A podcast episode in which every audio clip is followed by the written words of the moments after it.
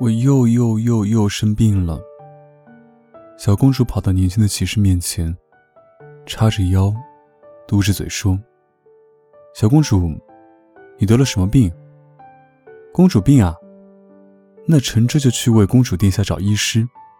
骑士抬腿刚要走，等等等等，小公主嘟囔着，拽着骑士的衣角说：“我这有药方了，你就帮我采一采好吗？”骑士连声答应，毕竟是当朝皇帝最宠爱的小公主，又是自己宣誓保护的对象，他的要求自己当然要执行。第二天一大早，公主派人拿来一纸药方子，骑士看到上面几味药引后，差点晕倒。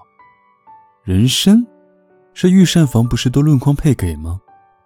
糖葫芦，这玩意儿也能当药了？唐人张家的甜甜圈。糖醋排骨、椒盐大虾、小鸡炖蘑菇。骑士看完后觉得好笑，原来这公主是得了馋嘴的病啊！她穿上衣，便出皇城步入市集，直到傍晚才把东西买齐。骑士骑着马，堆了一大堆东西赶回去。公主把药们放到床上，开心的打滚。又过了一天，骑士在练剑的时候。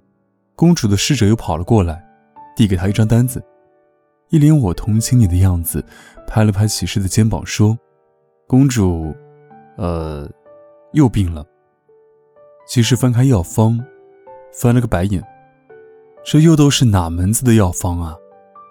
波浪鼓、空竹、皮影、泥叫叫，还有华容道，这些都是什么鬼呀？这也能当做药？侍从嘿嘿的笑，心理疗法，心理疗法。骑士说：“我堂堂少年铁骑，胯下乃是高头大马，手持黄金宝剑。公主一声令下，我就提剑冲刺，所向披靡。可你竟然让我去，去买这些小玩意儿。”骑士越说越觉得委屈，却不能拒绝。当天，他又亲自去了集市。花了一整天在凑齐这些小玩具。一天下来，其实觉得自己脚都磨破了，比他在战场上还累。可公主很开心，笑得很灿烂，蹦蹦跳跳，手舞足蹈。她看上去特别喜欢这些玩具。骑士就说：“公主殿下，臣寻思啊，你这病要好了吧？”公主横了横眉毛，一边拨弄着拨浪鼓。一边摇头说：“才不呢。”骑士看到公主的头，摇的就像他手里的拨浪鼓一般，不禁叹了口气。骑士说：“公主殿下，我有句话不知当不当讲。”公主说：“不当讲。”骑士说：“我一定要讲。”公主说：“那，那你讲吧。”骑士叹了口气说。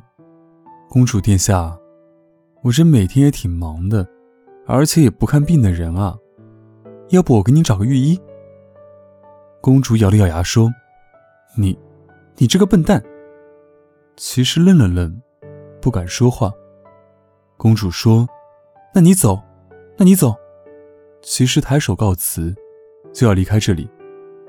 等等，公主的声音从背后传来：“咋啦？”他回头。这种病只有你能治好。为啥？看见公主脸上烫出了一抹红晕，她低下头去，支支吾吾地说：“人家，人家得了一种想见你的病呀。”